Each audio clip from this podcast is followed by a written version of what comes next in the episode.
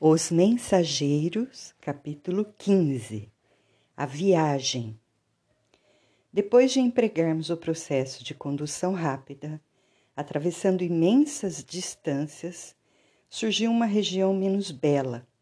O firmamento cobrira-se de nuvens espessas e alguma coisa que eu não podia compreender impedia-nos a volitação com facilidade. Creio que o mesmo não acontecia ao nosso instrutor. Mas Vicente e eu fazíamos enorme esforço para acompanhá-lo. Aniceto percebeu, de pronto, nossos obstáculos e considerou: será conveniente utilizarmos a locomoção. A atmosfera começa a pesar muitíssimo e não devemos andar muito distante de Campo da Paz. Não precisaremos ir até lá. Todavia, descansaremos no posto de socorro.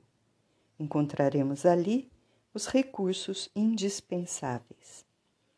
Mas que é isso? Perguntei admirado de profunda modificação ambiente.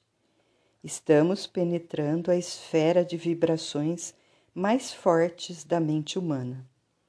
Achamo-nos a grande distância da crosta Entretanto, já podemos identificar desde logo a influenciação mental da humanidade encarnada.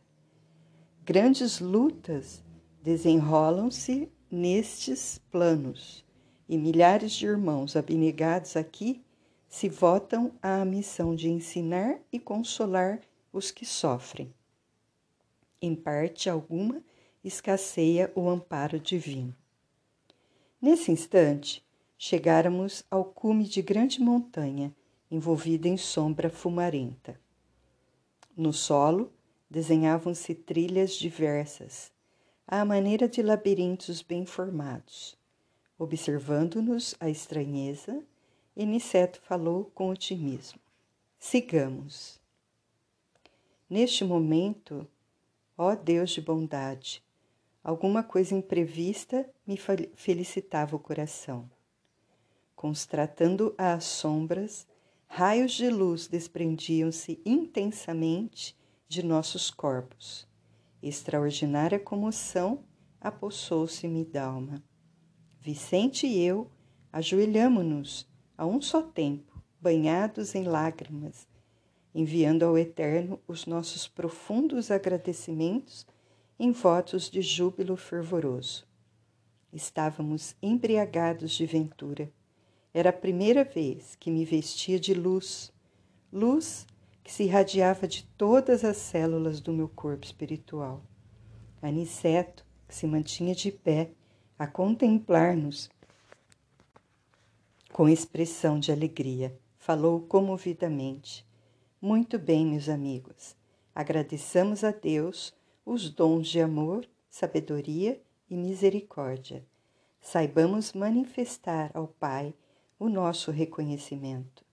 Quem não sabe agradecer, não sabe receber e muito menos pedir. Durante muito tempo, Vicente e eu mantivemos-nos em prece, repleta de alegrias e de lágrimas. Em seguida, retomamos a marcha, como se estivéssemos vestidos em sublime luminosidade. As surpresas, no entanto, sucediam-se ininterruptamente. Aquelas vias de comunicação eram muito diversas das que conhecia até ali. Mergulhávamos num clima estranho, onde predominavam o frio e a ausência de luz solar. A topografia era um conjunto de paisagens misteriosas, lembrando filmes fantásticos da cinematografia terrestre. Picos altíssimos semelhavam vigorosas agulhas de treva, desafiando a vastidão. Descíamos sempre, como viajores, ladeando escuros precipícios em país de exotismo ameaçador. Esquisita vegetação subia do solo, de espaço a espaço, entre os grandes abismos. Aves de horripilante aspecto surgiam medrosas de quando em quando enchendo o silêncio de pios angustiados. Rija ventania soprava em todas as direções. Fundamente assombrado, cobrei ânimo e perguntei ao nosso instrutor: Que dizeis de tudo isto? Ignorava que houvesse tais regiões entre a crosta e nossa cidade espiritual. À nossa frente, sinto um mundo novo que me é totalmente desconhecido. Por quem sois, nobre aniceto? Nada vos pergunto por ociosidade, mas essas terras me surpreendem profundamente. Aniceto, sempre amável, sorriu docemente e respondeu: Todo este mundo que vemos é continuação de nossa terra.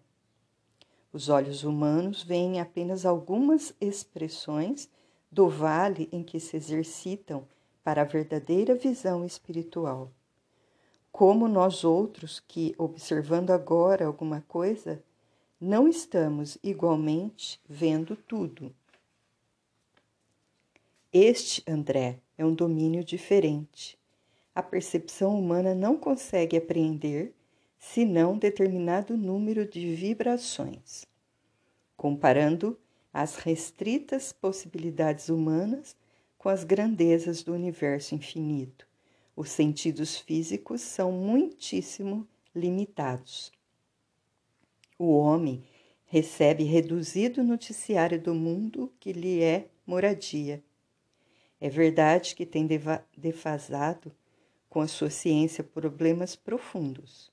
A astronomia terrena conhece que o Sol por medidas aproximadamente aproximadas é de 1 milhão e 300 mil vezes maior que a Terra e que a estrela Capela é 5.800 vezes maior que o nosso Sol. Sabe que Arturo equivale a milhares de sóis, iguais aos que nos ilumina. Está informada de que Canopus, Canopus corresponde a 8.760 sóis idênticos ao nosso reunidos. Mediu as distâncias entre o nosso planeta e a Lua. Acompanha certos fenômenos em Marte, Saturno, Vênus e Júpiter. Sonda os milhões de sóis aglomerados na Via Láctea. Conhece as estrelas variáveis, as nebulosas espirais e difusas. E não param as observações humanas na grandeza ilimitada do macrocosmo. A ciência vai igualmente aos círculos atômicos, analisa a materialização da energia, o movimento dos elétrons estuda o bombardeio de átomos e esquadrilha corpúsculos diversos. Mas todo esse trabalho, com a colaboração das lunetas de alta potência e dos geradores de milhões de volts, ainda é serviço que apenas identifica os aspectos exteriores da vida. Há, porém, André, outros mundos sutis dentro dos mundos grosseiros, maravilhosas esferas que se interpenetram. O olho humano sofre variadas limitações e todas as lentes físicas reunidas não cons conseguiriam surpreender o campo da alma, que exige o desenvolvimento das faculdades espirituais para tornar-se perceptível. A eletricidade e o magnetismo são duas correntes poderosas que começam a descortinar aos nossos irmãos encarnados alguma coisa dos infinitos potenciais do invisível, mas ainda é cedo para cogitarmos de êxito completo. Somente ao homem de sentidos espirituais desenvolvidos é possível revelar alguns pormenores das paisagens sob nossos olhos. A maioria das criaturas ligadas à crosta não entende estas verdades senão após perderem os laços físicos mais grosseiros. É da lei que não devemos ver senão o que possamos observar com proveito. Nessa altura, Aniceto calou-se. Comovido com as instruções, guardei religioso silêncio. Agora, em meio das sombras, divisava alguns vultos negros que pareciam fugir apressados, confundindo-se na treva das furnas próximas. Nosso orientador avisou cauteloso: procuremos interromper os efeitos luminosos do nosso corpo espiritual. Bastará que pensem com vigor na necessidade dessa providência. Estamos atravessando extensa zona a que se acolhem muitos desventurados, e não é justo humilhar os que sofrem com a exibição de nossos bens. Obedecendo ao conselho, verifiquei o efeito imediato. Os fios de luz que me irradiavam do corpo apagaram-se como por encanto. A excursão tornou-se menos agradável. Descíamos milagrosamente através dos despinhadeiros de longa extensão. A sombra fizera-se mais densa, a ventania mais lamentosa e impressionante. Após algum tempo de marcha em silêncio, divisamos ao longe um grande castelo iluminado.